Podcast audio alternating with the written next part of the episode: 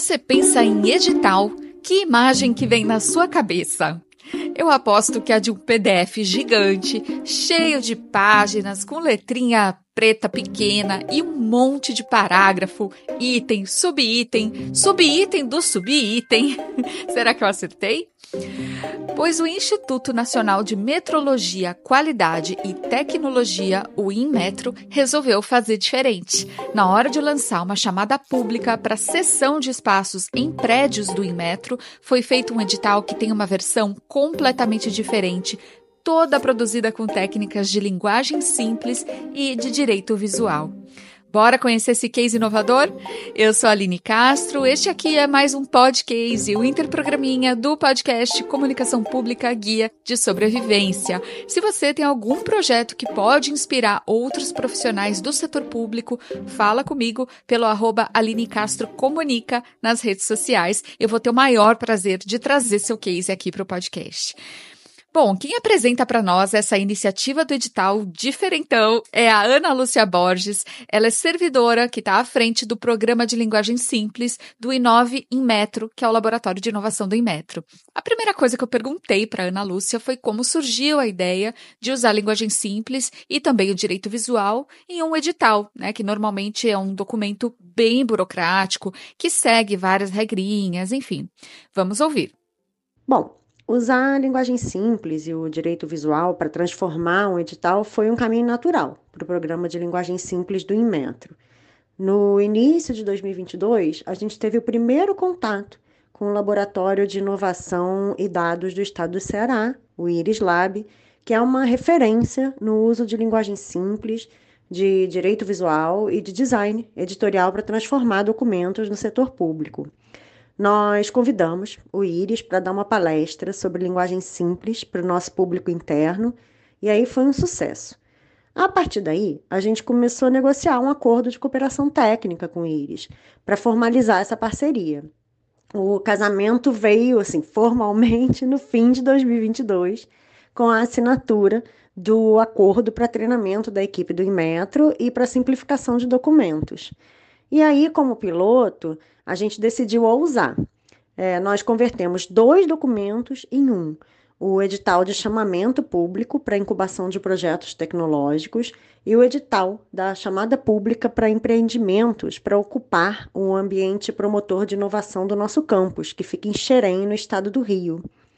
Esses dois editais ficavam abertos de forma contínua e foram consolidados no edital de chamada pública para empresas para fazer parte do ecossistema de inovação do Inmetro, que foi esse, simplificado, publicado em dezembro de 2023. O conteúdo da versão simplificada desse novo documento está organizado por perguntas orientativas que vão guiando a leitura e ajudam as empresas a conhecer melhor as regras do processo seletivo e descobrir como se inscrever para ocupar as salas. O contrato previsto no edital também foi todo elaborado, seguindo diretrizes de linguagem simples. O público-alvo desse nosso edital é formado por muitos cientistas e empresários do setor privado. E aí a gente com agenda muito concorrida, que às vezes tem pouca experiência em processos administrativos clássicos, né? A rapidez, a clareza e a objetividade na leitura são fatores fundamentais para a gente conseguir engajar essas pessoas e atrair as empresas de fato para inovar junto com o Inmetro no nosso campus. A Ana Lúcia já vai falar mais sobre como foi a produção do edital em si, mas eu acho que vale a pena a gente conhecer, antes disso, um pouquinho mais sobre como, quando e por que o Inmetro tem investido em linguagem simples. O nosso programa de linguagem simples nasceu em 2021 como uma das principais iniciativas do Laboratório de Inovação do Inmetro, Inova Inmetro. Nós atuamos em três eixos principais: sensibilização, formação, que é a capacitação, e mão na massa, que é a transformação de documentos em si. Na sensibilização, a gente já desenhou as diretrizes de linguagem simples do Inmetro, fez uma série de campanhas para incentivar a força de trabalho do Inmetro a simplificar textos do nosso site e já organizou eventos como palestras, rodas de conversas, debates. Na formação, a gente faz oficinas de introdução à linguagem simples, presenciais e remotas. E no eixo Mão na Massa, nós atuamos em parceria com áreas demandantes do Inmetro para simplificar documentos. A primeira entrega que a gente fez foi a simplificação de uma notificação de autuação, que é um documento distribuído para mais de 80 mil usuários por ano em todo o país. Esse documento já está implementado. Muito bem, voltando então a falar do projeto do edital, eu pedi para Ana Lúcia contar sobre como ele efetivamente foi feito. Quanto tempo demorou, se teve contratação, teve parceria, quantas pessoas estiveram envolvidas. Em seguida, ela também vai falar um pouco sobre os desafios que eles enfrentaram para fazer esse projeto virar realidade. O processo de produção do edital começou efetivamente em abril de 2023 e foi até dezembro. O projeto envolveu um time multidisciplinar de 15 pessoas, reunindo profissionais do Inove Metro, da Divisão de Inovação Tecnológica e da Divisão de Comunicação, além da equipe do IRIS. A gente também teve grande apoio da Procuradoria-Geral Federal, do Inmetro e das lideranças do Instituto, que acompanharam a gente nessa caminhada. E a transformação do edital incluiu uma ida da equipe do Inmetro ao IRIS, no Ceará, para capacitação do nosso time e início da simplificação do texto, e a vinda posterior do Íris ao Rio, para a etapa de aplicação de direito visual ao documento. Para essas viagens, nós contamos com o apoio do PTB, que é o Instituto de Metrologia da Alemanha, com o qual a gente também tem um acordo de cooperação. Já a mão na massa final, de redação, de design, foi feita por profissionais do próprio Inmetro, com acompanhamento sempre do Íris. Foram muitas reuniões à distância com o Iris até a gente chegar a esse formato do edital final que encheu a gente de orgulho. Nós tivemos a sorte de encontrar caminhos alternativos para lidar com dois desafios muito comuns no setor público: a falta de recursos financeiros e eventuais limitações jurídicas para aprovação de projetos desse porte. O segredo para isso foi sempre atuar de forma cooperativa, buscando parcerias e justificando sempre muito bem o impacto positivo do projeto para a relação entre o metro e a sociedade. Foi assim, por exemplo, que o órgão alemão PTB apoiou a gente. Outro parceiro que nos ajudou foi o Laboratório de Inovação Pólen da Fiocruz. Nós fizemos um vídeo curto explicativo para divulgar o edital, mas a gente não tinha recursos para contratar a tradução em Libras para o vídeo. E aí o Pólen gentilmente cooperou com a gente, fornecendo a tradução porque eles tinham um contrato para esse tipo de serviço. Isso tornou o nosso conteúdo ainda mais acessível para o público. E pensando na parte jurídica, foi fundamental contar com a Procuradoria do Inmetro, que foi muito sensível à causa da simplificação de documentos jurídicos e agilizou ao máximo os trâmites internos até a publicação final do edital. Claro que nem tudo são flores, né? E a versão do edital simplificada, com direito visual, ainda não pôde ser publicada no Diário Oficial da União. Mas quem sabe no futuro isso não será possível, né? A gente já deu muitos passos e avançou muito nesse sentido.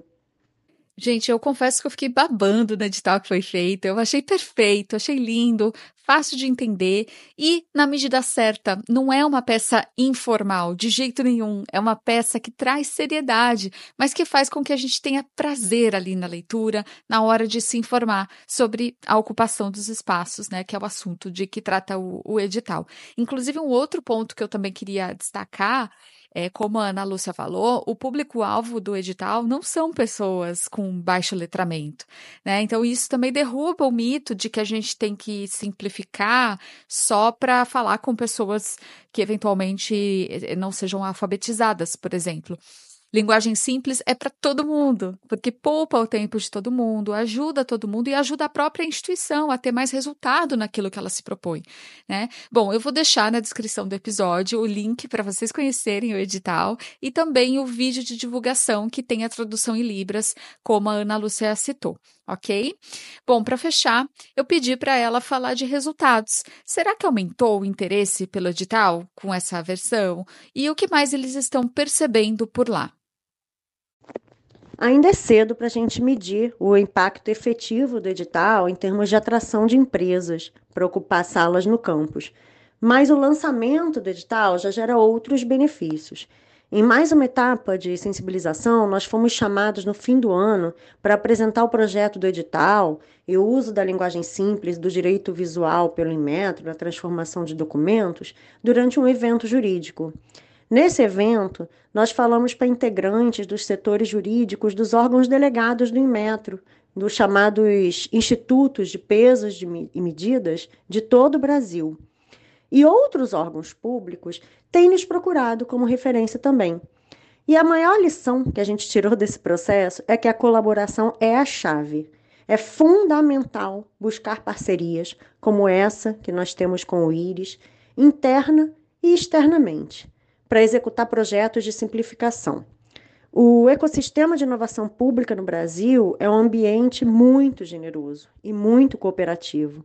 Juntos e juntas, atuando em rede, com criatividade, a gente consegue trocar experiências com colegas, construir conhecimento, transformar o setor público e entregar melhores serviços para cidadãs e para cidadãos. E de novo, Aline, a gente agradece demais esse espaço para apresentar essa experiência transformadora muito obrigada e estamos à disposição aqui no Inmetro, tá? Que esse caso sirva de inspiração. Eu que agradeço a Ana Lúcia e a toda a equipe do Inmetro. Achei curioso porque essa parte da colaboração e da generosidade que ela citou, é, que faz parte mesmo assim da, da galera da inovação, isso também foi trazido no último episódio do podcast, o, o episódio 51. A Michelle Sulamita e a Márcia Dissel falaram exatamente sobre isso há alguns dias. E, bom, é isso. Fica o convite para vocês ouvirem esse episódio também, caso ainda não tenham ouvido. Bom demais, eu espero cada vez mais conseguir trazer cases assim aqui no podcast, material inovador, criativo e que pode transformar o nosso serviço público. Por hoje é isso, pessoal. Um grande beijo, um forte abraço e até o próximo podcast do podcast Comunicação Pública Guia de Sobrevivência.